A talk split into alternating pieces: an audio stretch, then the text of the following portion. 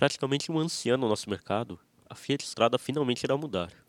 Será o principal lançamento da marca italiana em 2020, desembarcando nas lojas entre março e abril.